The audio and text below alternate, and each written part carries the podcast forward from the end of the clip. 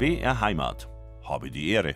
Habe die Ehre. Es gibt immer einen guten Grund, in den Garten zu gehen, ob es regnet oder ob die Sonne scheint. Der Andreas Esner ist heute am Mikrofon und um den Garten dreht sich heute alles bei uns, nämlich um den Garten, aus dem man genau das ernten kann, was man möchte. Darüber reden wir heute mit Doris Kampas. Sie war schon 2020 zu Gast mit ihrem Buch Das sensationelle Winterhochbeet. Und jetzt gibt's wieder ein neues Gartenbuch, nämlich das phänomenale Erntebeet. Servus und grüß Gott, Frau Kampas. Ja, hallo Herr Estner. Ich freue mich sehr, wieder da sein zu dürfen. Ich freue mich auch. Die Frau Kampas kommt aus Leobendorf, aber nicht aus dem bayerischen Leobendorf in Oberbayern, sondern aus Leobendorf in Niederösterreich. Wie ist denn das Wetter in Leobendorf an der Donau? Ja, es ist sehr ähnlich zu eurem Wetter. Äh, es war sehr lang, sehr trocken und kalt im März und im April hat es eigentlich nur geschüttet, hat es immer durchgeregnet. Jetzt langsam besteht halt die Hoffnung, dass einmal ja. das Wetter besser wird, ja. dass wir auch in den Garten raus können. Ja, nach den trockenen Jahren ist es natürlich gut, wenn es einmal regnet. Ja, richtig, ja, ja. Also der Winter war sowieso viel zu trocken und mhm. man merkt schon, ja, die Pflanzen werden jetzt grüner, das Gras wächst. Also es war wirklich wichtig und gut. Wir ziehen akustisch die Gummistiefel an und begeben uns in den Garten heute. Das Thema schafft dir einen Nutzgarten, der genau zu dir passt. Ich freue mich auf zwei interessante Stunden. Schlechtes Wetter ist kein Grund, dass man sich nicht in den Garten begibt, weil jetzt ist es höchste Zeit für alle, die auch etwas ernten wollen im heurigen Sommer. Wir begeben uns heute Vormittag akustisch in den Garten und wir lernen, dass man überall, egal ob im Garten, auf der Terrasse oder auf dem Balkon, auf jedem noch so kleinen Fleck etwas anbauen kann und zwar das ganze Jahr hindurch. Liebe Frau Kampers, an wen richtet sich das neue Buch? Ja, im Grunde an alle, die sehr gerne gärtnern, also die gerne rausgehen, anbauen und dann natürlich auch ernten wollen. Und das ist jetzt äh, sowohl an Leute, die wirklich neu starten, also an Anfänger oder auch an solche, die schon Profis sind und sich gut auskennen, weil es gibt immer noch Interessantes dazu zu lernen. Und das Buch richtet sich jetzt nicht nur an Gartengärtner, sondern halt auch an Leute mit wenig Platz. Ja, unsere Gärten werden ja immer kleiner oder auch an Terrassengärtner, Balkongärtner oder Dachgartengärtner weil es ist überall Platz, um Gemüse zu ernten. Mhm. Sie sind Expertin für Pflanzenbau. Pflanzenbau, ja. Mhm. Ich habe an der Universität für Bodenkultur studiert in Wien und habe mich dann auf Pflanzenbau, Pflanzenwissenschaften spezialisiert und da wieder auf Nutzpflanzenbau. Mhm. Das Buch ist sehr gut zu lesen, muss ich sagen. Gleich am Anfang gibt es einen Überblick, eine Anleitung, wie man im Buch schnell genau das findet, was zu einem passt. Alles knackig auf einen Blick. Und das ist auch die Grundidee, habe ich so rausgelesen. Wenig Zeit verschwenden, möglichst effektiv garteln und natürlich ernten. Ja, richtig. Also die Zeit ist ein ganz wichtiges Thema heutzutage. Wir gehen ja alle einem Beruf nach. Man hat Familie, man hat vielleicht Eltern, um die man sich kümmert oder Kinder oder beides gleichzeitig und dazu einen Beruf. Und dann ist halt sehr schwer, quasi noch äh, den Garten auch noch zu bewirtschaften. Und deswegen ist mir ganz wichtig, mal aufzuzeigen, so und so viel Zeit braucht man in Wirklichkeit äh, für den Garten. Und äh, das, das will ich dann auch wirklich unterbringen. Ja. Und deswegen zeige ich dann auch Möglichkeiten, wie kann ich dann jetzt auf einer Fläche, auf einer definierten, mit möglichst wenig Aufwand doch recht viel herausholen. Mhm, ich habe im Buch sogar Tabellen gefunden, wie viel Zeit das man pro Woche verwenden muss für ein Beet, zum Beispiel mit zwei Quadratmetern. Ja, ja, das stimmt. Also ich habe das wirklich mal so genau definiert, weil ich denke, das gibt es noch gar nirgends. Ne? Man sieht immer so die, die Bücher oder die Filme oder die Zeitschriften und da schaut alles so toll aus ja? und alles ist üppig und bunt und, und dann fängt man halt im eigenen Garten an und denkt sich, boah, Wahnsinn, ja, also so viel Arbeit und irgendwann, wenn es noch mehr regnet und noch mehr regnet, wächst einem dann halt alles über den Kopf. Ne? Und äh, ja, und, und, dann ist man auch schnell frustriert wieder. Ne? Dann so, pff, ja, das habe ich mir anders vorgestellt und eigentlich ist mir das alles viel zu viel Arbeit. Und ich denke, man soll von Anfang an mal wirklich überlegen, wie viel Zeit habe ich, wie viel kann ich investieren und besser mal klein beginnen. Ja? Also zum Beispiel mit einem 2 Quadratmeter Beet brauche ich so ein bis eineinhalb Stunden in der Woche Zeitaufwand. Ja. Ein bisschen mehr im Frühling jetzt für die Vorbereitung, da brauche ich mal so zwei, drei Stunden und dann kann ich so rechnen, eine Stunde, eineinhalb Stunden in der Woche ne, bei zwei Quadratmeter. Und das geht halt dann weiter. Und je mehr Beete ich habe, umso mehr Aufwand habe ich. Dann gibt es halt auch Beete, wo ich mir leichter tue, wie Hochbeete. Da ist halt der Aufwand nur eine halbe Stunde zum Beispiel. Ja, oder äh, verschiedene Möglichkeiten, wo ich die Zeit reduzieren kann. Mhm. Also man merkt beim Lesen, der Einstieg in den eigenen Gemüseanbau ist in diesem Buch sehr niederschwellig, würde man heutzutage sagen. ja, am Anfang gibt es das Kapitel Bestandsaufnahme und da heißt es, check zuerst mal die Lage. Was steht zur Verfügung? Gemüsebeet, Hochbeet oder Balkon? Und dann kommt eben die besagte Zeittabelle. Wie viel Zeit brauche ich pro Woche für ein Gemüse, Gemüsebeet? Tabelle 1, eine Stunde pro Woche Hochbeet ähm, eine Viertel bis eine halbe Stunde pro Woche und so geht es weiter mit diesen ganz genauen Angaben. Und dann denkt man sich, Mensch, so schlimm ist es doch eigentlich gar nicht. Äh, ja, ja, das stimmt natürlich. Es schließt sich jetzt im ersten Moment, so schlimm ist es nicht. Man muss halt dann hochrechnen. Ja? Wenn ich jetzt sage, ein, zwei Quadratmeter Beet habe ich eine Stunde, bei zehn Quadratmeter sind es schon fünf Stunden und bei 20 Quadratmeter bin ich bei zehn Stunden in der Woche. Mhm. Ja? Und da denke ich mal, sollte man sich am Anfang wirklich die Frage stellen, wie viel Zeit habe ich? Und ich fange halt jetzt einmal an, ja, mit einem kleinen Beet, mit, mit ähm, zwei Quadratmeter und vielleicht ein Hochbeet dazu. Das ist noch eine halbe Stunde Aufwand. Ja, dann komme ich mit vier Quadratmeter und eineinhalb Stunden Zeitaufwand ganz gut durch. Hm? Mhm. So lässt sich das in einen anstrengenden Alltag integrieren. Es ist frisch und regnerisch in Bayern und man hat eigentlich gar keine Lust, in den Garten zu gehen, sage ich ganz ehrlich. Aber wir sind halt trotzdem akustisch im Garten unterwegs, weil es wird milder. Die Aussichten sind gar nicht so schlecht für die nächsten Tage und für die nächste Woche. Eigenes Obst und Gemüse ernten mit wenig Zeitaufwand. Das phänomenale Erntebeet heißt das Buch, das soeben erschienen ist. Das ist unser heutiges Thema. Die Autorin Doris Kampas ist bei uns zu Gast. Und jetzt legen wir los. Zuerst, was machen wir zuallererst, wenn man das Garteln anfangen will?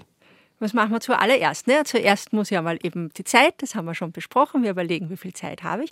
Und dann muss ich mal schauen, äh, rausgehen in den Garten, wo habe ich denn überhaupt Platz? Ne?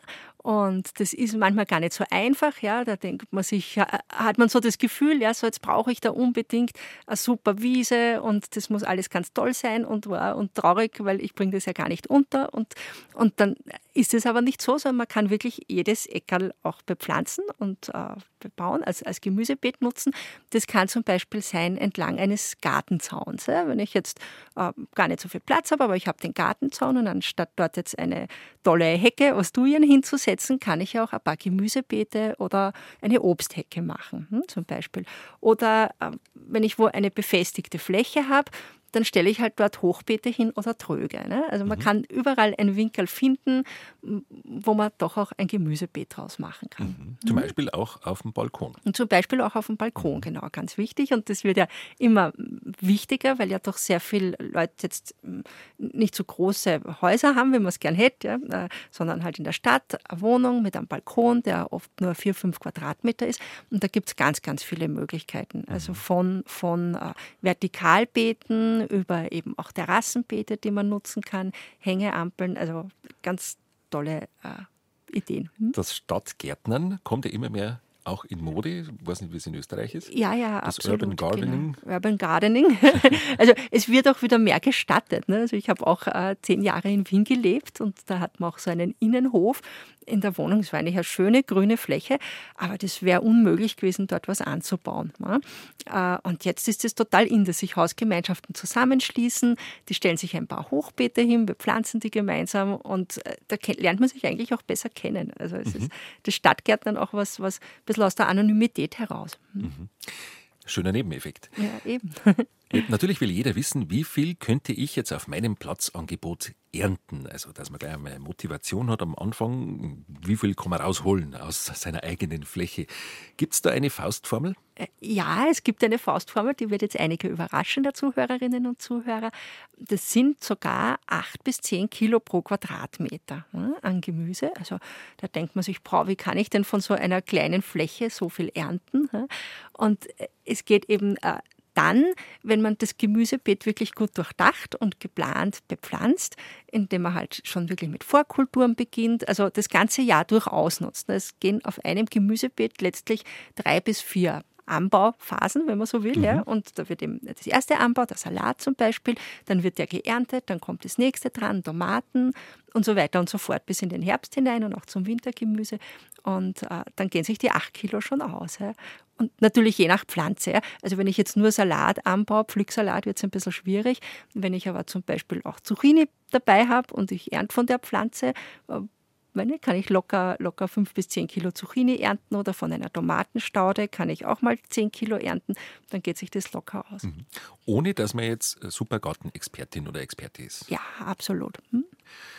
Zuerst bleiben wir noch bei unserem Plan. Wir machen eine Bestandsaufnahme. Wie viel Platz habe ich? Und haben wir jetzt festgestellt, einen Quadratmeter oder zwei. Und dann nimmt man den Standort genauer unter die Lupe wie sind die Umstände an diesem Platz? Mhm, wie Was sind die wichtig? Umstände? Also äh, bei der Standortbestimmung überhaupt ist einmal wichtig, äh, wie ist denn jetzt die Lage? Ja? Beim Gemüse wissen wir halt, Gemüse hat es gern warm, Gemüse hat es gern sonnig. Dann, also das sind so die Idealszenarien. Äh, auch windstill möglichst, ja, dann immer zwar schön, aber doch wieder regelmäßig feucht. Dann sollte kein Schatten sein von irgendwo. All diese Dinge sind wichtig. Ja? Und meistens ist es halt leider nicht so, wie man es gern hätte. Genau, also da muss man dann äh, überlegen, wie man das machen kann. Und dann sind auch noch andere Einflussfaktoren wichtig. Jetzt zum Beispiel, ähm, habe ich da an Nachbarn, ja, wo der Nachbar jetzt eine Riesenmauer hat oder auch das Haus vom Nachbarn, wirft mir das einen Schatten auf mein Gemüsebeet. Umgekehrt ist, wenn man nicht nur an Gemüse denkt, sondern auch an den Kompostplatz, ist halt nicht sehr charmant, wenn ich jetzt dem Nachbarn äh, den Kompostplatz vors Küchenfenster setze. Mhm. Mhm. Äh, oder halt jetzt äh, irgendwelche Obstbäume pflanzt, die dem Nachbarn halt total Schatten machen oder mhm. so.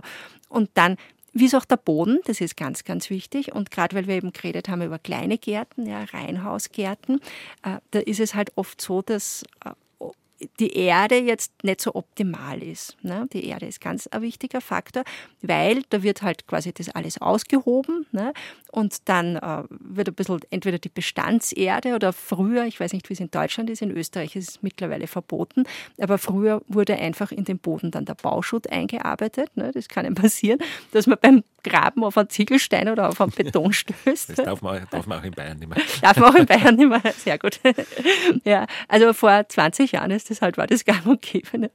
Ähm, und, und dann wird halt irgendwie eine dünne Humuschicht drüber gekarrt noch. Ja? Mhm. Und dann funktioniert das ein, zwei Jahre gut und dann äh, war gewundert, wundert man sich, warum wachsen die Pflanzen nicht mehr, aber da ist halt dann der Boden schon erschöpft. Ja? Ja. Also ganz wichtig, auch den Boden mal anschauen, was habe ich denn da drunter. Ne? Und dann auch, was auch sein kann, ja, jetzt sind wir wieder im städtischen Bereich, äh, dass ich jetzt einen, eine Wohnung gekauft habe, da ist ein kleines Gartel dabei und dann habe ich unter dem Garten zum Beispiel äh, ist noch ein Supermarkt äh, oder eine mhm. Tiefgarage oder mhm. so. Und da habe ich dann das Problem mit dem Gewicht.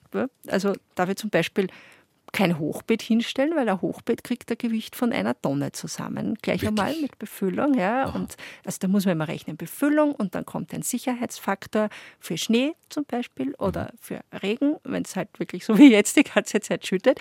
Die Erde saugt sich natürlich an, wird schwerer. Ne? Und da muss man dann immer bei den Hausverwaltungen nachfragen, wie schaut es denn aus, ne? wie viel Gewicht darf ich jetzt in meinen Garten reingeben. Also es gibt eine Menge Dinge, die man beachten muss auch. Mhm, die auch sehr schön aufgelistet sind in diesem Buch. Mhm. Oh, das ist auch bei einem Balkon natürlich, ähm, das Gewicht. Absolut, ist ein Thema. Ne? Also gerade das erlebe ich sehr oft, äh, dass eben jemand fragt wegen Hochbeeten bei mir und äh, dann, ja, ich hätte eben gern eines für den Balkon und dann, also man, na, jetzt äh, fragen Sie mal bei der Hausverwaltung nach, wie, wie schwer äh, darf denn die Belastung sein? Und was ich jetzt eben schon über die Jahre erfahren habe, liegt es so bei 250 bis 300 Kilo pro Quadratmeter. Also das ist gar nicht viel. Und eben, wie wir gehört haben, das Hochbett äh, wird ja oft sehr schnell sehr schwer. Und da kann man sich halt dann helfen. Ja? Also zum Beispiel mit Terrassenbeeten, die ein bisschen niedriger sind, die jetzt nur 40 Zentimeter hoch sind. Oder man baut einen Zwischenboden ein, das geht auch, ne? einen Zwischenboden. Eine andere Methode ist, äh, leichtes Füllmaterial reinzugeben. Es gibt so ähm, Agroperl heißt es, das ist ähm, ein, ein ähm, Perlit, also ein extrudiertes Vulkangestein, so heißt es genau. Mhm, mhm. Und das ist halt ganz, ganz leicht. Ja. Das wird ja. eben auch bei Dachbegrünungen mit eingesetzt, dass man sich das besorgt und zur Hälfte ins Hochbett reinschüttet. Also es gibt ein paar Tricks auch, aber bitte, bitte Achtung, weil mhm. es kann echt in der Decke ein Riss entstehen oder irgendwas beim Nachbarn und da kann man es furchtbar wenn man so auf Wienerisch sagt, sich ein Geschirr einhandeln. genau. Äh, was mir auch sehr gefällt, das sind die vielen Anregungen für Lösungen, wenn man wenig Platz hat. Also Pflanzpyramiden aus übereinander gestapelten Kisten oder Pflanztürme, Kräuterpaletten. Und dann ist ein Foto drin, das ich sehr lustig finde in diesem Buch. Es ist ein Kürbis, der in der Luft hängt. Ja, ja der Kürbis. Den habe ich bei einem Freund entdeckt, einem Studienkollegen von mir.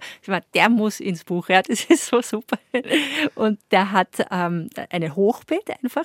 Und normalerweise sagen wir, naja, Hochbeet und Kürbis ist ja gar nicht so gut, weil dann habe ich wirklich nur das äh, den Kürbis und sonst nichts. Ja? Und der hat es unglaublich geschickt gemacht und hat so ein Gerüst sich übers Hochbeet gebaut, so wie eine Dachel aus Holz, also kommt schon die Sonne durch, ja, aber so ein, ein, ein aus halt, ein Gerüst.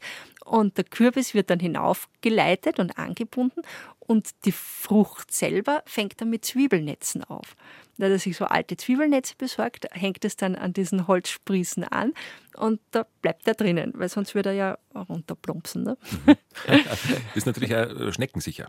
Ist, ja, schon, ja, genau. Die, ja, Wobei für die Blätter, naja, ja. für die Blätter. Also beim Hochbeet immer mit Schneckenschutz arbeiten. Da gibt es ganz tolle Schneckenkanten und dann kommen die Schnecken nicht rein. Hm. Es gibt ja auch die Kupferbänder, ja, die gibt es auch. Gibt's auch. Die gibt es auch. Also doppelt hält besser. Ja, ne? genau. Die Kupferbänder, die funktionieren wieder so, dass wenn die Schnecke, die hat ja immer einen nassen Fuß, und wenn die drüber klettert über das Kupferband, dann kriegt sie einen, eine kleine, einen kleinen Schlag, ja, also elektrischen, elektrischen Schlag, mhm. wird eine Spannung ausgelöst und die plumpst dann halt runter. Also sie ist nicht tot oder so, mhm. sondern sie denkt sich, das ist nicht du, so angenehm, geh nicht mehr hin. Geh nicht mehr auf. Frau Kampers, Langenlois ist in der Wachau ist in der Wachau, ist relativ nah von mir, so dreiviertel Autostunde entfernt mhm. und gibt es auch sehr guten Wein natürlich. Sehr guten Sehr guten Wein. Ich, ich, komme aus dem Weinviertel, also Aha. wie Niederösterreicher trinken weniger Bier, sondern eher Wein. Eher Wein. Gut, jetzt äh, schauen wir mal in die Themengärten. Sieben Themengärten fürs Kopfgemüsekino, schöner Begriff. Wir greifen ein paar heraus, zum Beispiel Dein wenig Zeit, aber viel Lust auf Ernten Garten ich sage es nochmal, dein wenig Zeit, aber viel Lust auf Erntengarten, so heißt dieses Thema. Wie geht dieser dein wenig Zeit, aber viel Lust auf Erntengarten? Genau, wie geht das zusammen überhaupt? Ne? Mhm. Wenig Zeit, viel Ernten. Ähm, das ist eben der Grundgedanke, dass man, ja, jeder, wie wir vorher besprochen haben, berufstätig ist, wenig Zeit hat und dann auch, wenn man weiterdenkt, ja, es ist ja nicht nur äh, die Zeit fürs Anbauen und Ernten, sondern auch fürs Verarbeiten. Ja? Weil wenn man jetzt, ich weiß nicht, viel Tomaten hätte und viel Lecho oder sowas machen würde, dann braucht es sehr viel Zeit und der viel Zeit, aber nein, umgekehrt, wenig Zeit, aber viel Lust auf Erntenkarten, äh, kann man halt das Gemüse gleich wirklich ernten und verwerten. Also mhm. zum Beispiel Radieschen oder man baut sich Cocktailtomaten an, Karotten, die man einfach aus dem Beet zieht, einen Rettich, Kohlrabi, äh, dann ein Pflücksalat vielleicht, wo man wirklich nur den abzupfen muss, die einzelnen Blätter und dann gleich die Salatschüssel voll hat oder gelegentlich vielleicht einmal ein Zucchini, den man äh, kochen kann. Also es geht wirklich eher darum, wo kann ich mit wenig Aufwand trotzdem frisches Gemüse bekommen. Und wenn man dann weiterdenkt, halt andere Sachen, die mehr Aufwand jetzt auch in der Pflege im Garten bedeuten, wie zum Beispiel ein Kraut ja, oder Brokkoli, Kohlsprossen, ein Lauch vielleicht, ja, äh, dass man sagt, die baut man äh, sich jetzt nicht an, sondern die bezieht man halt über ein Biokistel zum Beispiel oder mhm. am Markt. Es geht halt immer wirklich in Richtung der Überlegung, was will ich denn überhaupt? Was will ich anbauen? Äh, was will ich ernten? Wie viel Zeit habe ich dann noch für die Verwertung? Mhm. Das ist ein Themengarten, dein wenig Zeit, aber viel Lust auf Ernten Garten. Und äh, das sind schöne Wortspiele, dieses Kopfgemüsekino. da schauen wir jetzt weiter zu einem weiteren Vorschlag. Da ist zum Beispiel Dein Alles wird eingekocht und fermentiert Beet. Ja, ja, das ist das äh, Gegenteil eigentlich mhm. zum vorigen Beet. Da geht es halt darum, ja, ich habe die Zeit und mir ist halt ganz, ganz wichtig, selber Gemüse auch zu bevorraten. Ne? Weil wir wissen ja alles, Gemüse wird erstens auch immer teurer, wenn man es ankauft. Und dann, wenn man halt kauft, es kommt oft von irgendwo, es ist vielleicht behandelt, ja, jedes Gemüse ist nicht biologisch mhm. äh, oder es ist weit gereist und ist jetzt von der Klimabilanz auch nicht so ideal. Mhm. Und deswegen baue ich mir halt im Garten wirklich auch die Dinge an, die ich dann einkochen kann, wie eben zum Beispiel, was wir vorher angesprochen haben, die Tomaten, also eher Fleischtomaten, damit ich Soßen machen kann und die bevorraten kann. Oder mit Paprika gemischt kann ich mir ein Lecho einkochen oder auch Dinge einfrieren. Ne? Also Fisolen kann man gut einfrieren. Meine Mutter macht zum Beispiel ganz toll immer den Mangold, ja, der ja ein sehr wüchsiges Gemüse ist und den man wirklich das ganze Jahr beernten kann. Äh, verwendet sie als Spinatersatz ja, und die bereitet den schon zu, äh, püriert ihn und dann friert sie ihn ein. Und wir haben eigentlich das ganze Jahr über immer so einen Mangoldspinat. wird gar nicht mehr erkannt, dass das jetzt kein echter Spinat ist. Mhm. Das Fermentieren ist ja äh, seit einigen Jahren auch wieder in Mode gekommen. Ja, ist wieder in Mode gekommen. Also geht es halt wirklich ums Haltbarmachen der Lebensmittel. Ne? Und, und äh, Kraut ist zum Beispiel so eine Sache, dass man sich halt auch ein Sauerkraut wieder einlegt. Also das kann ich jetzt selber nicht, muss ich gestehen. Ne?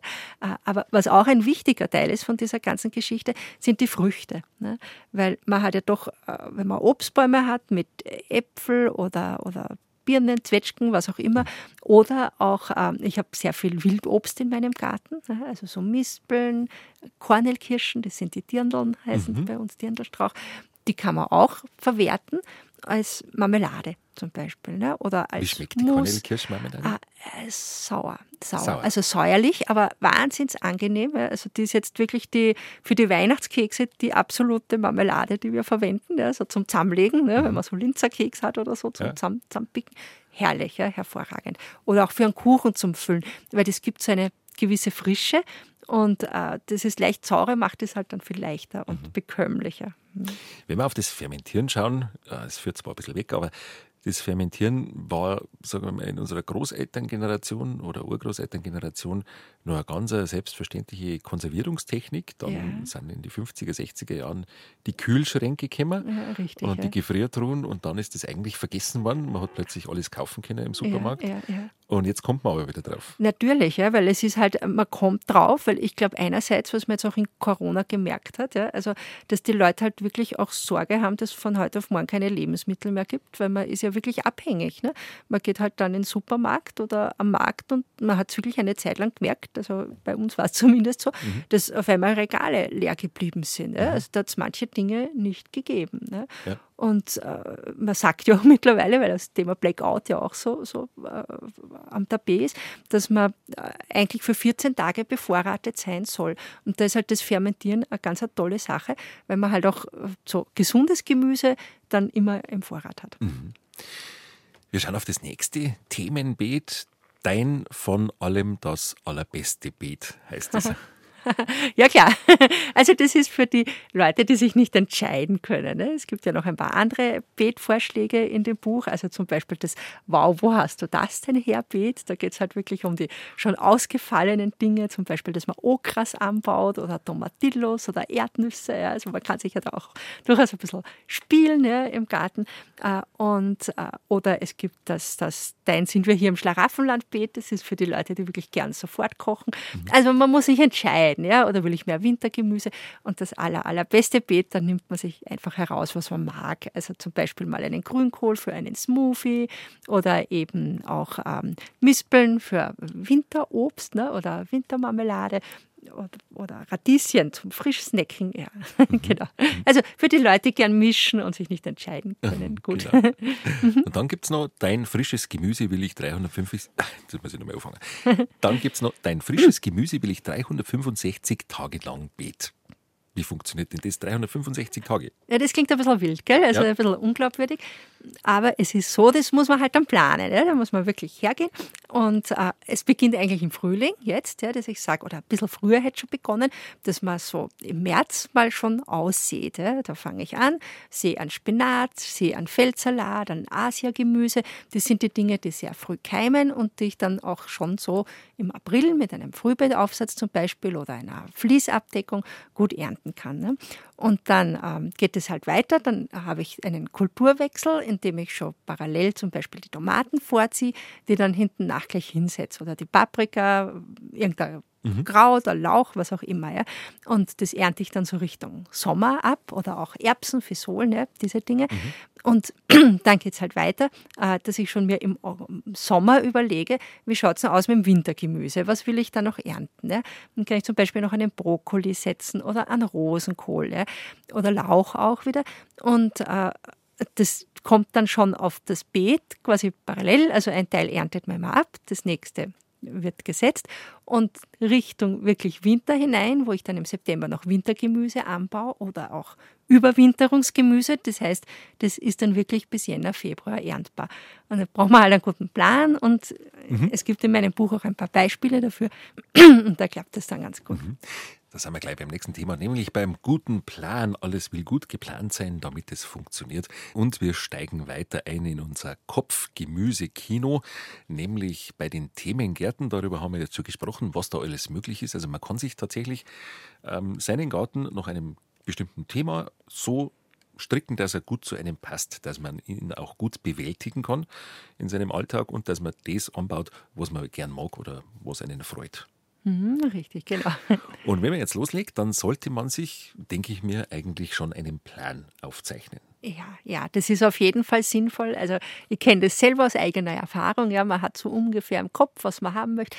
Dann fährt man in die Gärtnerei und kauft halt ein Samen und Jungpflanzen und dann werden die Beete zum Krachen voll bepflanzt.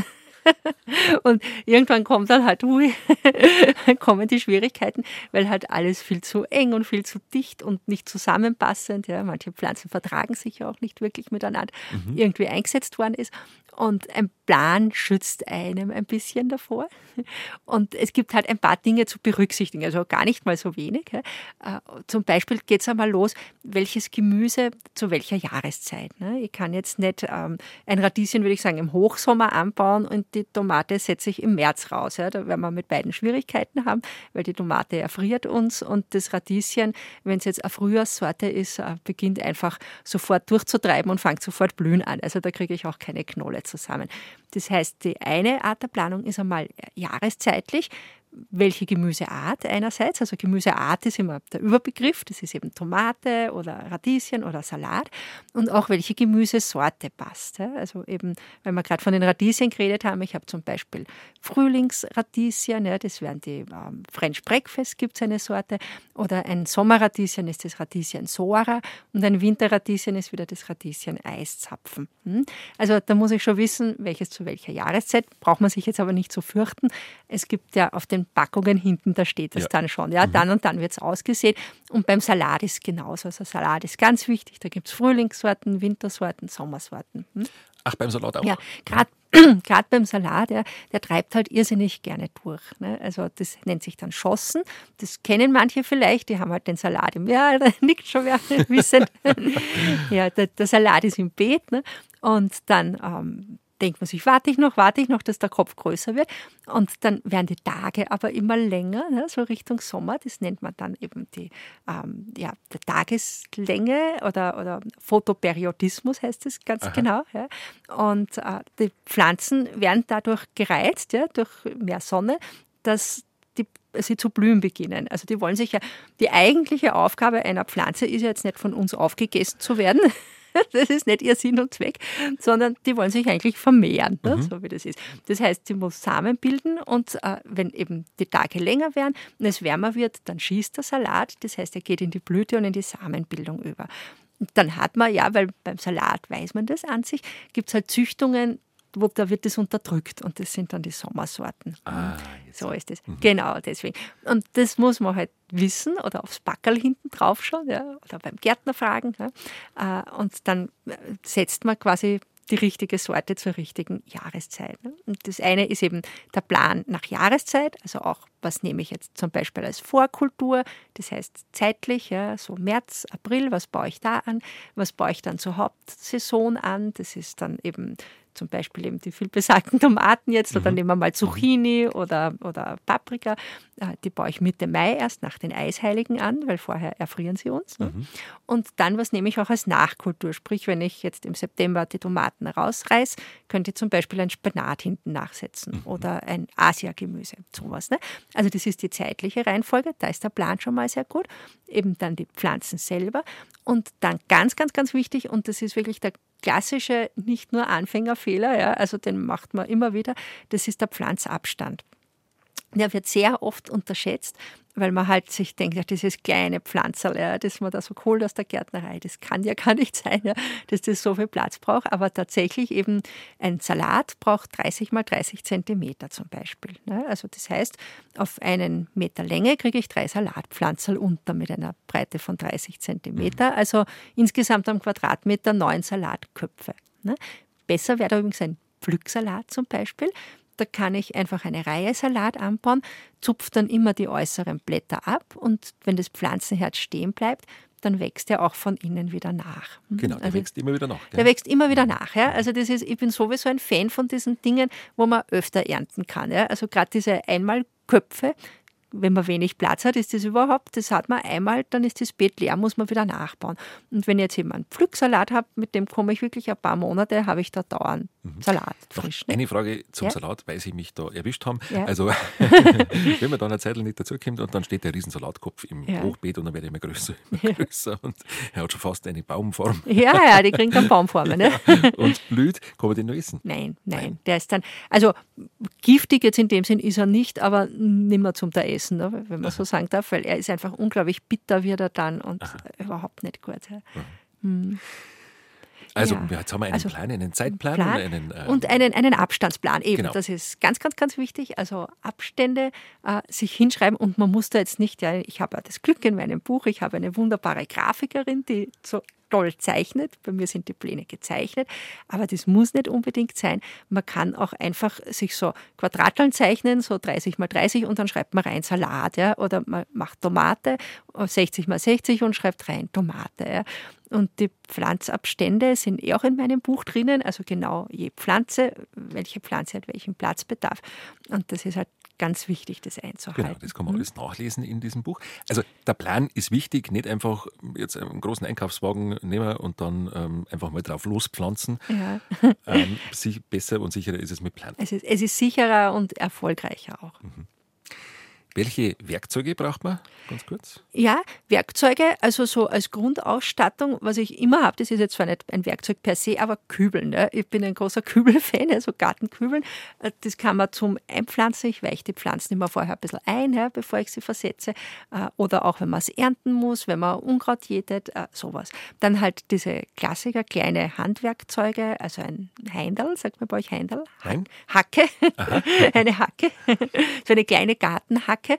Dann äh, halt ähm, ja, Schaufel ist auch also eine Schaufel, ist auch ganz gut. Äh, oder äh, Rechen ist wichtig, ja, mhm. Rechen. Und dann Spaten bin ich jetzt nicht so ein Fan, ja, weil Spaten bringt eigentlich immer sehr viel durcheinander im Garten und zerstört sehr viel Bodenlebewesen. Der schneidet ja quasi einen Regenwurm direkt durch. Ne? Also ich nehme eher immer eine Grabgabel. Das ist so eine dreizinkige Grabgabel. Ja. Mhm kennen Sie, mhm, genau. Mhm. Und äh, da lockert man auch den Boden damit und bringt ihn nicht durcheinander. Mhm.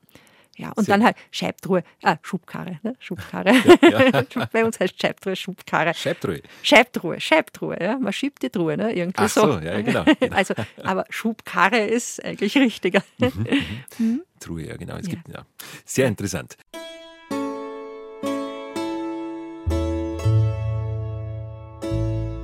BR Heimat habe die Ehre. Habe die Ehre, sagt Andreas Estner, wenn Sie gerade hinzugekommen sind zu unserer Sendung, dann sage ich herzlich willkommen. Heute geht es bei uns um den Garten. Jetzt ist höchste Zeit, wenn man im Sommer ernten will, dass man ja, die Weichen stellt. Und wir haben heute eine, einen Gast aus Österreich zu Gast. Doris Kampas hat ein weiteres Gartenbuch geschrieben, nämlich das phänomenale Erntebeet. Und darüber ratschen wir in dieser Stunde weiter. Bis um 12 Uhr. Ich freue mich, dass Sie mit dabei sind. Heute Vormittag wollen wir uns ein phänomenales Erntebeet anlegen. Also ein Beet, das zu uns passt, wo wir genau das anbauen, was wir haben möchten, was wir auch verarbeiten können und das in unseren Zeitplan passt. Ein Beet, das sich in unseren Alltag integrieren lässt, weil das ist ja auch wichtig. Wenn es zu viel Arbeit ist, dann kommt man nicht hinten nach. Schnell entsteht ein Frust und dann hat es auch keinen Sinn. Nein, wir wollen Freude haben. Und jetzt haben wir darüber gesprochen, dass wir einen Plan aufstellen, dass wir das Beet planen und aber auch einen Zeitplan übers Jahr, welche Sorten, dass man nacheinander anbaut, was Sinn hat, damit es auch funktioniert. Und wenn jetzt feststeht, welches Gemüse wir anbauen wollen, wenn der Platz feststeht, dann geht es tatsächlich ans Schaufeln und ans Pflanzen. Wir haben über einige Werkzeuge schon gesprochen. Wir haben den Standort kontrolliert und ausgesucht und jetzt heißt es, schaffe ein Wohlfühlbeet. Warum ein Wohlfühlbeet? Wohlfühlbeet. Ja, klar, die Pflanzen sind Lebewesen, die sollen sich natürlich auch wohlfühlen in unserem Garten. Bevor wir sie verspeisen, dann fühlen sie sich vielleicht nicht mehr so wohl.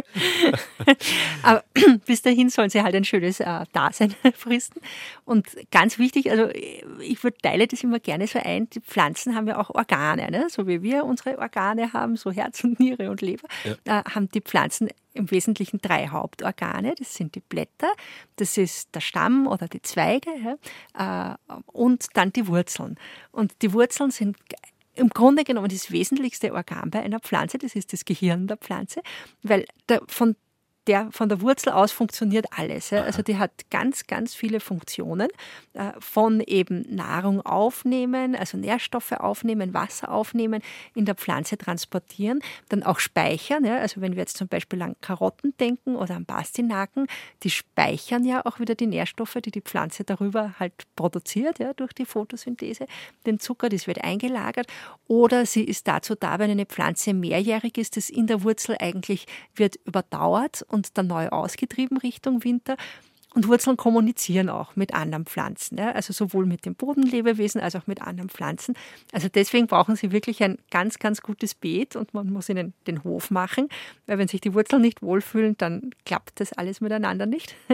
Und deswegen ist eben ganz wichtig, dass wir uns den Boden anschauen, wo die Pflanzen hinkommen. Mhm. Was heißt das jetzt konkret? Ja. Wie kann ich einen Boden so machen, dass sich die Wurzeln wohlfühlen? Ja, also eben Boden mal anschauen. Das kann man machen, indem man einfach mal einen Boden in die Hand nimmt, ja, so einen Erdklumpen, feuchtet den ein bisschen an und dann knetet man ihn und dann sieht man schon, also wenn er total durchrieselt, ja, dann ist er äh, sandig, ja, dann weiß man, ist der Boden vielleicht zu leicht. Man muss ein bisschen was Griffiges dazugeben. Oder wenn es sofort klumpt, dann ist es tonig.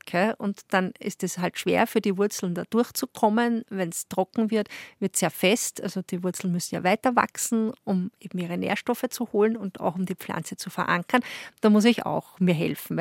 Also ideal ist schon bei dieser ersten Bodenprobe, wenn äh, dieser Klumpen, den ich jetzt habe, einfach in verschieden große Brocken zerfällt. Mhm. Dann äh, ist das ganz ein toller Boden. Ja. Also der ist dann so lehmig und das passt ideal. Und das spürt man auch. Ja, und oder? das spürt man auch. Ja. Das spürt man und natürlich ist auch der Geruch ein wichtiger Faktor. Also wenn der ein bisschen komisch riecht, ja, oder faulig oder nicht so nach halt frischer Erde, wie man es kennt, ja, dann ist das auch nicht ganz in Ordnung. Ne? Und wichtiger Punkt ist jetzt, wenn ich sage, der Boden, wie auch immer, ist zu sandig, ist zu tonig äh, oder ist halt einfach vielleicht in Summe jetzt nicht so, so groß, ja, diese äh, Schicht an, an nährstoffreichem Boden, dass ich Humus mit einbringe in den Boden. Ganz wichtig. Äh, und Humus, was kann man sich da jetzt darunter vorstellen? Das ist quasi die äh, organische Substanz der Erde. Ja? Und was viele halt gar nicht wissen, dass der Humus ein enormer Kohlendioxidspeicher ist, ja, so als kleine Seitanmerkung. Ähm, und äh, eigentlich mehr Kohlendioxid im Humus ist wie in der ganzen Pflanzenmasse und den Meeren zusammen. Ja. Also gerade auch im Hinblick auf Klimawandel mhm. ist der Humus eine wichtige Sache und auch natürlich, dass sich die Pflanzen wohlfühlen. Und im Grunde ist es dann wieder einfach, wenn wir das Ganze runterbrechen. Was wir tun müssen, ist Humus einzubringen in unsere Beete. Und das kann man halt jetzt durch verschiedenste Maßnahmen machen. Zum Beispiel eben, indem wir ähm, Kompost aufbringen. Äh, ein kleiner Komposthaufen sollte eigentlich in keinem Garten fehlen. Ja, und selbst am Balkon kann ich mir eine Wurmkiste aufstellen und selbst Kompost produzieren mit den Küchenabfällen mhm. und diesen äh, Kompost immer wieder auf meine Beete raufgeben. Ja? Also so sieben bis zehn Liter pro Quadratmeter pro Jahr, das ist so eine Faustformel. Ne? Mhm. Äh, also Kompost, Kompost, Kompost. Und äh, das ist der eine Punkt. Und dann kann ich aber noch äh, Humus gut halten, indem ich mulche. Also Mulchen ist eine ganz unterschätzte Sache im Garten und auch in der Landwirtschaft eigentlich. Äh, Mulchen heißt nichts anderes als Boden bedecken. Und dadurch, dass der Boden bedeckt ist, kann jetzt der Wind zum Beispiel nicht so angreifen. Ja. Wind oder auch Regen, weil Erosion ist eben ganz ein großes Thema beim Humusabbau. Und äh, wenn das jetzt so der Wind drüber pfeift quasi, dann äh, äh, bläst ja diese ganz feinen Humusteilchen weg und der Boden wird halt immer ärmer. Und durch die Mulchschicht kann das nicht so sein, ja, weil da habe ich halt drüber zum Beispiel Gras oder Stroh oder ein Miscanthusmulch und da bleibt der Humus eigentlich einerseits am Beet und andererseits zersetzt sich halt auch diese Mulchschicht und baut auch wieder Humus auf. Mhm.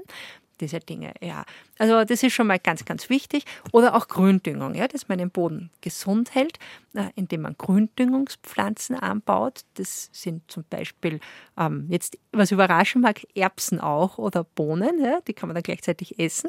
Und den Rest, also die, das Erbsenkraut, kann man dann im Beet lassen, verrotten lassen und das gibt sehr viel, äh, entwickelt sehr viel Humus.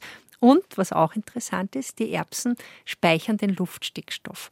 Also die bringen gleichzeitig Dünger mit ein in den Boden. Leguminosen. Das sind die Leguminosen, mhm. genau, die Leguminosen, richtig. Also in der Landwirtschaft wird ja das gerne genutzt, eben auch so als Zwischenkultur, Ackerbohnen auch oder so, Saubohnen, ähm, ja, Klee. genau, Klee, Richtig, mhm. Luzernen, mhm. Hm, richtig, immer wieder. Es wird angebaut, wird dann einfach eingearbeitet und da spart man sich dann auch hinten nach viel Dünger im Grunde genommen. Ja. Jetzt, wenn man mhm. keinen Komposthaufen hat, sondern ja. sagt, ich muss Erden kaufen, mhm. ähm, denke man manchmal, man weiß eigentlich gar nicht, wo die herkommt oder wie die gemacht wird. Ja, ähm, ja. Was holt man sich da eigentlich in den Garten, respektive dann in sein Gemüse? Äh, äh, das ist ein sehr guter Punkt, eine gute Frage. Und das ist wirklich so, dass man da ganz, ganz genau schauen sollte. Es wird halt jetzt auch so ich würde mal sagen, ja, Schmäh, sagt man bei uns so. Da gibt es halt dann die tollen Hochbeeterden und die sonst was Erden, ja, und die, weiß ich nicht, glücklich, glücklich Erden und so, ja. Und man muss halt immer dann, würde ich empfehlen, äh, hinten drauf schauen, ja, auf die, was halt äh, drinnen ist in den Erden, weil einfach meistens ist dann Torf enthalten. Ja. Und Torf ist halt ein Moorabbau und das ist ja gerade jetzt im Hinblick auf Klimawandel ganz schlecht, weil ja das Moor wieder extrem viel Kohlendioxid auch speichert. Ne. Das wird dann einfach freigelassen.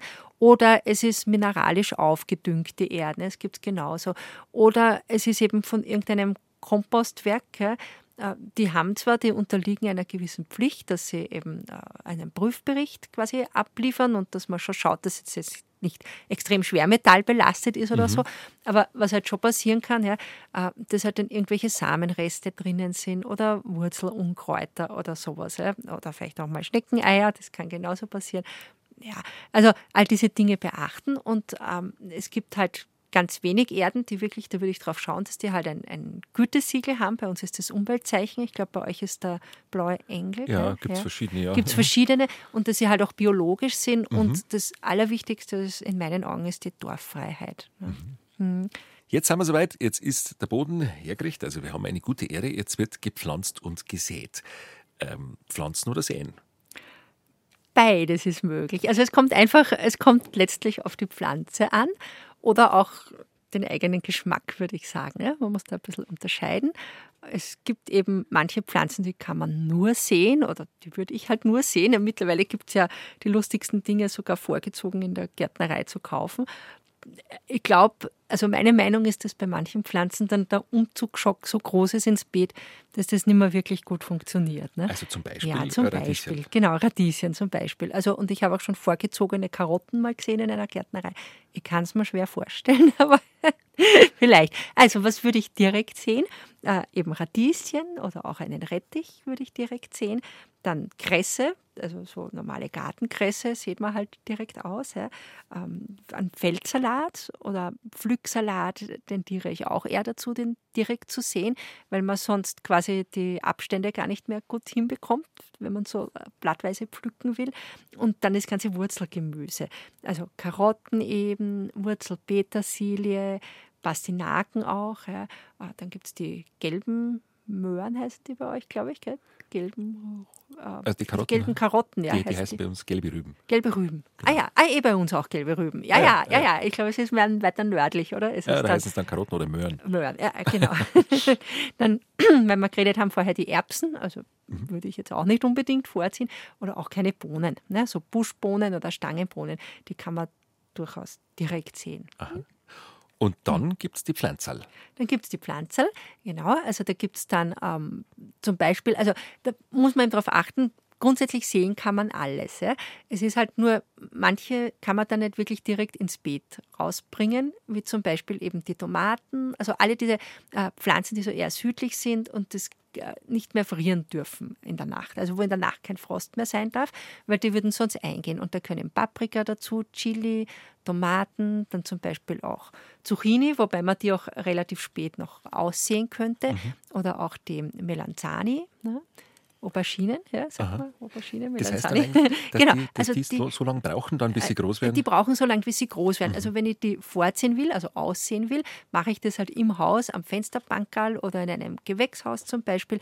Dann muss man die ab März aussehen und darf sie dann aber erst hinaussetzen. Und praktisch ist halt dann, man kauft die Jungpflanzen oder setzt eben die selbst vorgezogenen dann Pflanzen. hat man auch einen Zeitvorsprung. Hat man einen Zeitvorsprung. Natürlich. Weiß, also bei uns im, in Bayern, in manchen Gegenden, jetzt so im Süden, ist schon so, dass die Tomaten, naja, Ende August, erst die Septemberwoche so reif werden und so, und, Ja. aber manche werden dann schon gar nicht mehr reif. Ja, ja. ja da- also vielleicht ein Trick, ja, dieses Mhm. äh, Reifwerden, das ist ja, äh, hängt mit den Blättern auch zusammen. Wenn ich jetzt alle Blätter oben lasse, immer auf der Tomate, dann tun sich die Früchte irrsinnig schwer rot zu werden.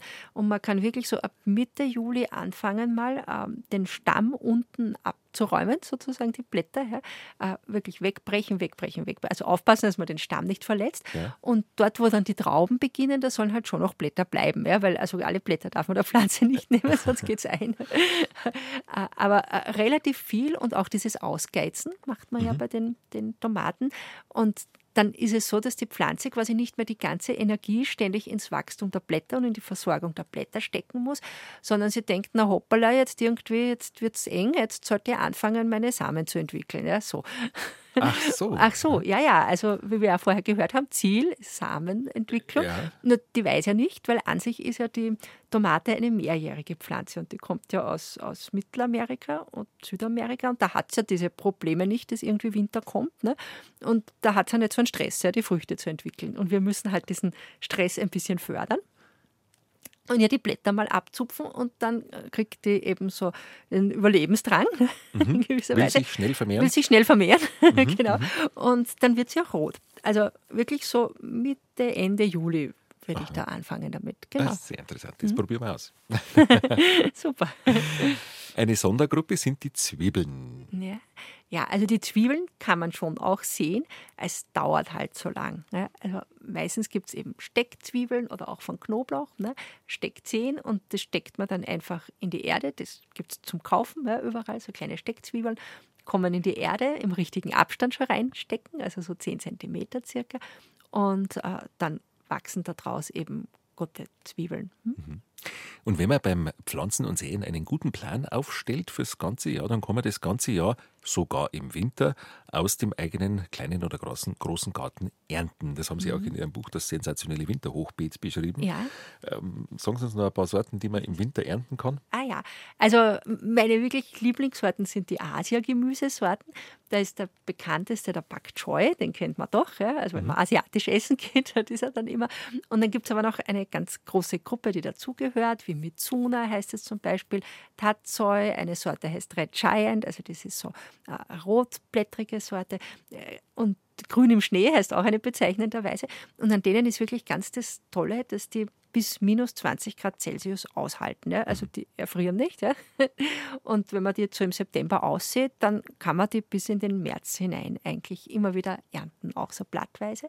Und dann gibt es auch andere Sachen, wie zum Beispiel den Winterpostelein, heißt der bei uns gleich. Bei euch heißt der Winterportulak. Ja? Winterportulak. Und das ist auch ein sehr frostresistenter Wintersalat, der so aber so ganz kleine, zarte, herzförmige Blätter und die schmecken so nach jungem Mais eigentlich. Ja? Und der kann sogar bis zu fünfmal geschnitten werden im Winter und treibt dann immer wieder nach. Und was man halt auch nicht vergessen darf, das sind so diese Klassiker, ja, wo man es gar nicht weiß. Äh, jetzt, äh, wenn Sie auf die Idee gekommen, dass zum Beispiel eine Karotte ein Wintergemüse ist. Nein. Nein, ne? Eh, also, und eine Karotte ist eben deswegen ein Wintergemüse, weil diese Pflanze zweijährig ist. Also das heißt, zweijährig heißt, die ist im ersten Jahr, äh, bildet die halt einmal ihre Wurzel und das Kraut. Und dann wird äh, im Herbst, Richtung Herbst, quasi die ganze Energie aus den Blättern in die Wurzel eingezogen, nämlich aus dem Grund, weil sich die Pflanze damit, vor, also einerseits eben speichert und dann sich vor Frost schützt. Und im nächsten Frühling würde die dann austreiben und blühen beginnen. Also dann saugt die quasi aus der Wurzel wieder mhm. alles aus, um in Samenproduktion zu gehen. Und im Winter ist die Karotte in Wirklichkeit am aller, allerbesten. Da ist sie dann süß, weil sie eben alle äh, Sachen eingespeichert hat. Und deswegen äh, ist sie ein hervorragendes Wintergemüse. Also die kann man dann rausrupfen genau, und essen. Sehr interessant. Das ganze Jahr aus dem Gemüsegarten ernten für die eigene Küche mit möglichst wenig Zeitaufwand, möglichst viel Ertrag. Das geht, sagt unser heutiger Gast aus Österreich, Doris Kampas. Und das geht auch nicht nur mit Gemüse, sondern auch mit Obst. Ja, das geht auch mit Obst, wobei ein bisschen eingeschränkt sind wir, also ganz das ganze Jahr. Naja, also wenn wir Wildobst dazu rechnen, dann klappt sogar das ganze Jahr. Hm? Mhm. Also wenn wir so Mispeln zum Beispiel nehmen, oder, oder eben ah, die Hagebutten, ne? die ja. sind ja auch ein Winter, eine Winterfrucht, die einmal durchgefroren sein muss, um dann wirklich gut zu schmecken. Dann schaffen wir es das ganze Jahr. Schauen wir mal auf das Gängige. Das Gängige, denke ich, ist ein Apfelbaum. Mhm. Ein Apfelbaum, ja. Also da gibt es natürlich unendlich viele Sorten mittlerweile. Also da den Überblick zu bewahren, ich glaube, das wissen nicht einmal mehr die, die Promologen, heißen die ja dann, mhm. die, die Apfelkundler. Und äh, es gibt aber natürlich frühe Sorten, die schon im Juli reif werden. Das wäre der Klarapfel, der mhm. ist den gibt es bei euch wahrscheinlich auch, ja. ne? den Klarapfel. Ja, klar. Dann äh, gibt es den Grafensteiner, der wird so was August, Ende August. Und dann kommen halt wirklich die ganzen Herbstsorten, den Kronprinz Rudolf zum Beispiel oder den Kaiser Wilhelm. Da gibt es halt dann ganz, ganz viele verschiedene. Hm? Und mittlerweile gibt es auch interessante Apfelbaumzüchtungen für kleinere Gärten, also Äpfelbäume, die gar nicht so viel Platz brauchen. Ja, das stimmt. Ja, also natürlich, wir wollen halt jetzt nicht nur im großen Garten einen Apfelbaum, so wie man es mal gehabt hat als Hausbaum ja, mhm. früher, äh, sondern gerade in einem Reihenhausgarten, wenn man sich da jetzt einen großen Apfelbaum hinstellt, dann hat man den Baum und sonst nichts und überall Schatten und kann mhm. sich vielleicht noch eine Hängematte hinstellen. mehr geht nimmer mehr. Äh, also es gibt zum Beispiel äh, von den Bäumen her gibt es eben verschiedene oder umgekehrt, es gibt Unterlagen, die die Wuchskraft eines Baums bestimmen. Also eine Unterlage, das wir das kurz erklären. Unterlage, dass mhm. wir das kurz erklären. Also eine Unterlage ist quasi der Wurzelbereich und der erste Teil vom Stamm, äh, der durchaus von einer anderen Pflanze stammen kann. Oft werden Quitten verwendet oder so. Und das bestimmt die Wuchskraft eines Baumes, eine Unterlage. Und dann der Apfel selber, das, also die Sorte, wird drauf gepfropft, heißt es. Also wenn man es salopp sagen will, das wird wird einfach verbunden miteinander. Mhm. Ne? Das ist ja eigentlich ja. bei ganz, ganz es vielen Apfelbäumen, die man kauft. Ist, ist, ist bei vielen. Ja. Im Grunde genommen bei allen, bei allen weil alles ja. andere wären Sämlinge, Sämlingsbäume. Und ein Sämlingsapfel ist ja jetzt eine neue Sorte. Weil wir wissen ja nicht, was da rauskommt. Ne? Das ist ja, also das funktioniert nicht so, also eigentlich sind es alles Klone, ja, die Sorten, die wir haben, sind Klone. Mhm. Und wenn ich einen neuen Samen reingeben würde, entsteht was Neues, ne? halt so wie bei einem Kind was Neues entsteht. Mhm. ist dann auch nicht das Abbild eines Elternteils, sondern es ist halt irgendwie so eine Mischung. Ne? Das heißt, das beim ja. Obst auch. Deswegen braucht man diese Unterlagen und die Unterlage bestimmt dann die Wuchsform und da gibt es eben diese, wie man früher gehabt hat, Halbstamm oder Hochstamm, ist für einen Garten jetzt gar nicht mehr so geeignet, sondern es gibt dann Busch Bäume, das sind eben kleinwüchsigere äh, Obstsorten und dann gibt es aber sogar Spindelbüsche heißen die, die sind ganz, ganz klein und schwachwüchsig und die kann man auch verwenden für Spalierobst, ne? dass man die zum Beispiel an einem, einer Hauswand entlang zieht, erzieht, ja? oder auch, was ich ganz toll finde und was eigentlich die am meisten ungenutzte Fläche in einem Garten ist, ist die Umrandung oder Einfriedung, wie man ja. so schön sagt, also Aha. der Zaun mit einem Wort. Äh, das ist eine irrsinnig große Fläche, viele, viele Meter und da ist dann oft irgendeine Hecke, ja? eine Kirschlorbeer oder eine Buche oder eine Thuja, ist eigentlich schade um den Platz. Ne? Gescheiter, man macht zum Beispiel Spalierobst hin. Ne? Da kann man einen Baum neben einen anderen, die brauchen dann so einen Abstand von drei, vier Meter und da bringt man dann auch in einem kleinen Garten mehrere Obstbäume unter. Mhm. Mhm.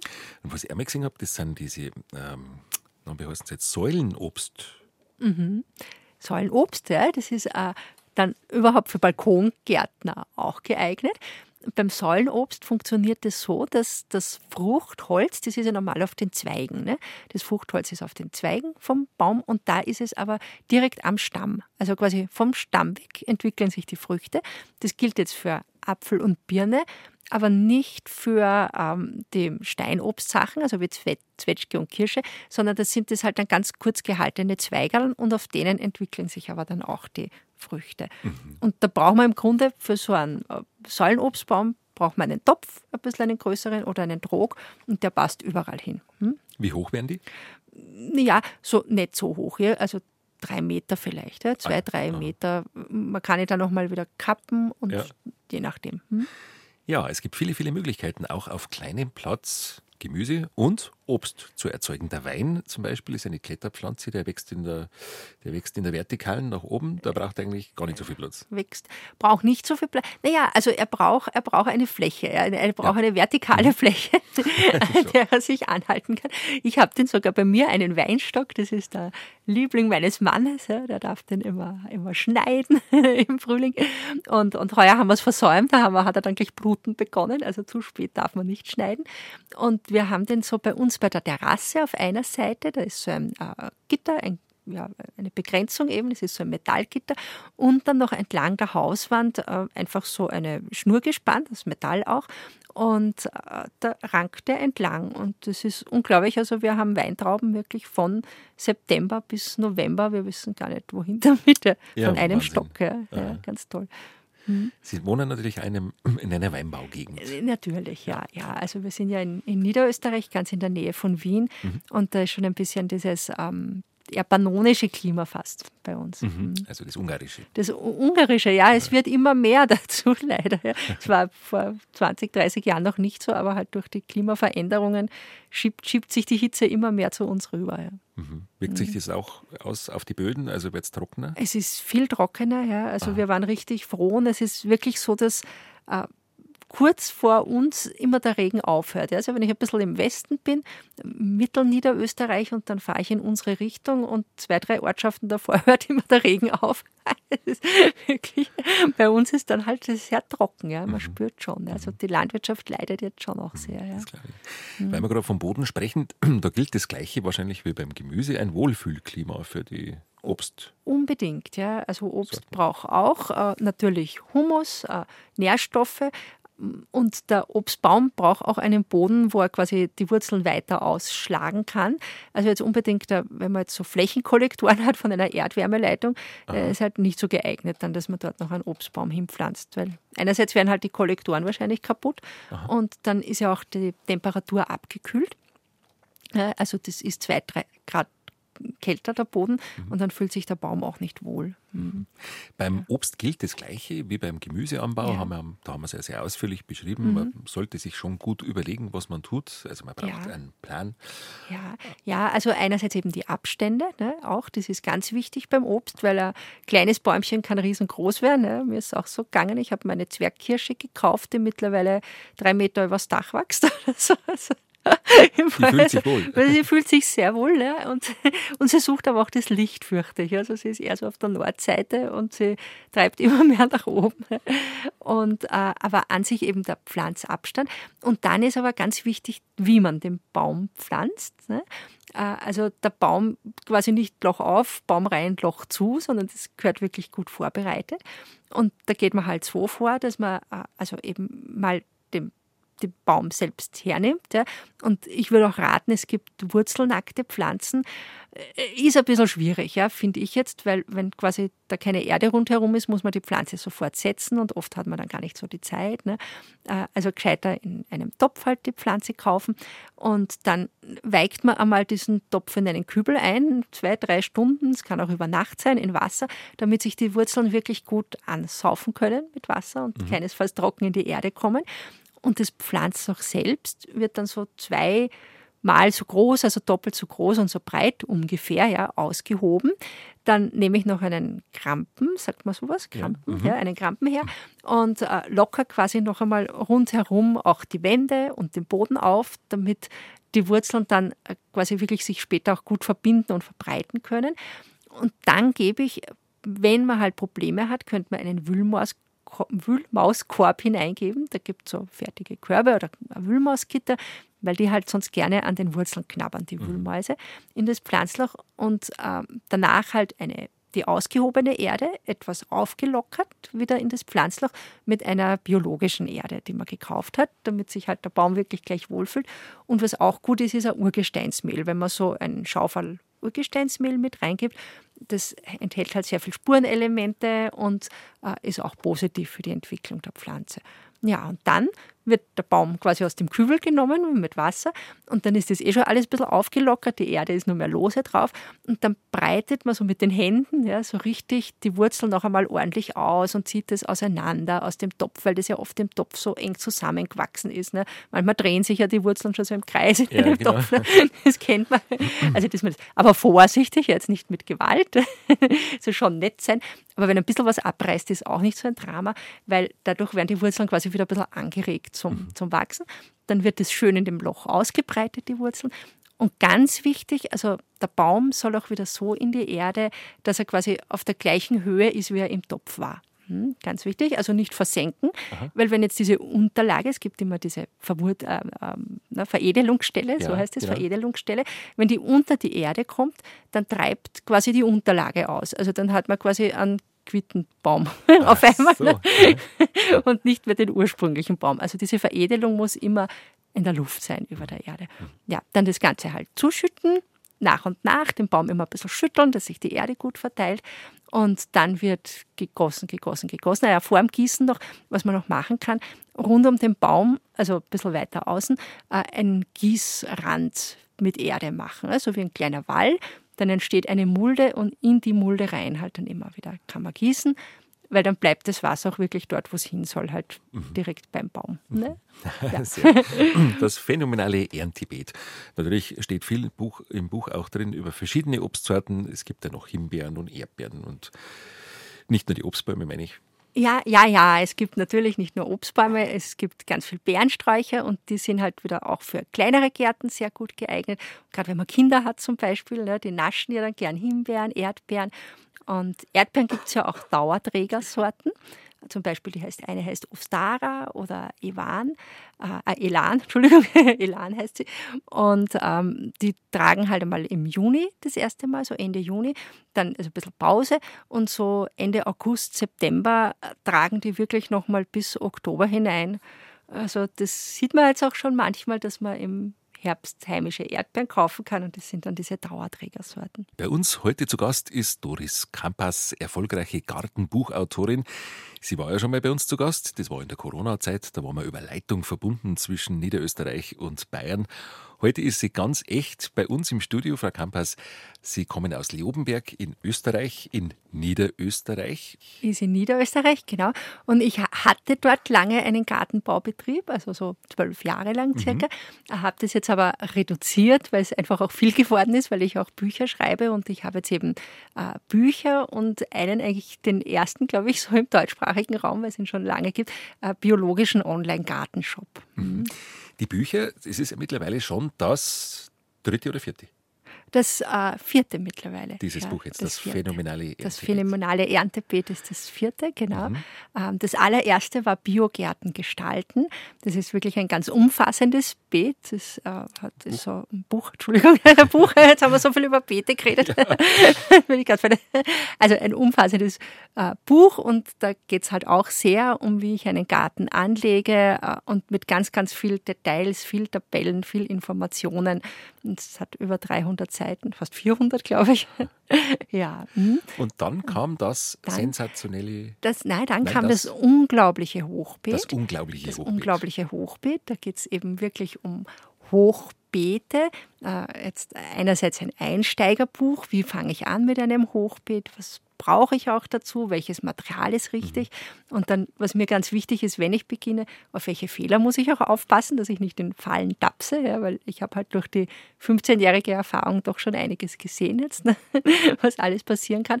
Äh, und dann sind aber auch ganz, ganz viele Bepflanzungspläne drinnen direkt. also sehr praxisorientiert sind diese Bücher. Und ähm, ich kenne jetzt alle drei Bücher, also die letzten drei.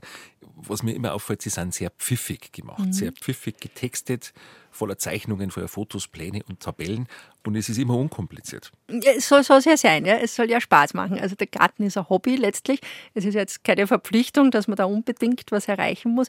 Und ich finde immer, es sollte äh, so eine Anregung sein, dass man sagt, ja, das will ich jetzt versuchen und mit dem einen fange ich einmal an, habe da zum Nachschauen, kann das direkt nachmachen und äh, auch so, dass es wirklich dann gleich klappt. Mhm. Und sprachlich, wenn Sie die Bücher schreiben, an wen denken Sie da? An jemanden, der sich überhaupt nicht auskennt? Oder? Ah, ja. Weil es so gut verständlich ist, so einfach. Ja, danke, danke. Ich denke ja, ich denke einfach dran, wie, wie würde ich es brauchen, dass mir jemand erklärt? So, mhm. weil ich halt auch gewohnt bin, ich habe mal von mir ein Biologiebuch ausgepackt aus der achten Klasse, also Matura-Klasse, äh, und habe kein Wort verstanden. Das hm. Schulbuch, ja? ja. Also Wahnsinn, ja. Also ähm, das kann ja gar nicht sein, ja. Also ja. so. Und ich finde, es kann das komplexeste Thema, wenn man es einfach erklärt, auch gut verständlich sein. Und das ist so mein Ziel auch in den Büchern. Mhm. mhm. Das phänomenale Erntebeet, deine Zeit, deine Fläche, deine Dein Lieblingsobst und Gemüse. Schaff dir einen Nutzgarten, der genau zu dir passt. Das ist das, der Untertitel und der Titel erschienen im Löwenzahn Verlag. Genau, im Löwenzahn Verlag.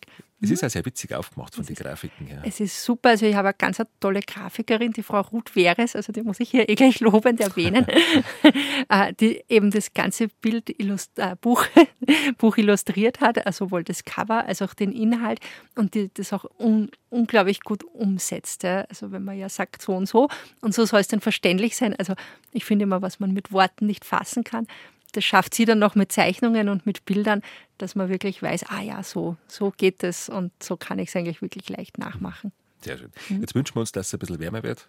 Genau, endlich, dass es wärmer wird, dass wir raus können in den Garten und dann loslegen können direkt. Genau.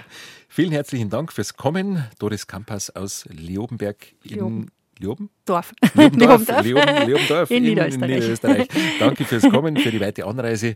Ähm, wieder kurz heimkommen. Dankeschön, vielen Dank für die Einladung. War ganz toll, hat mir mhm. unglaublich viel Spaß gemacht. Und viel Erfolg mit Ihrem Buch. Dankeschön. Danke.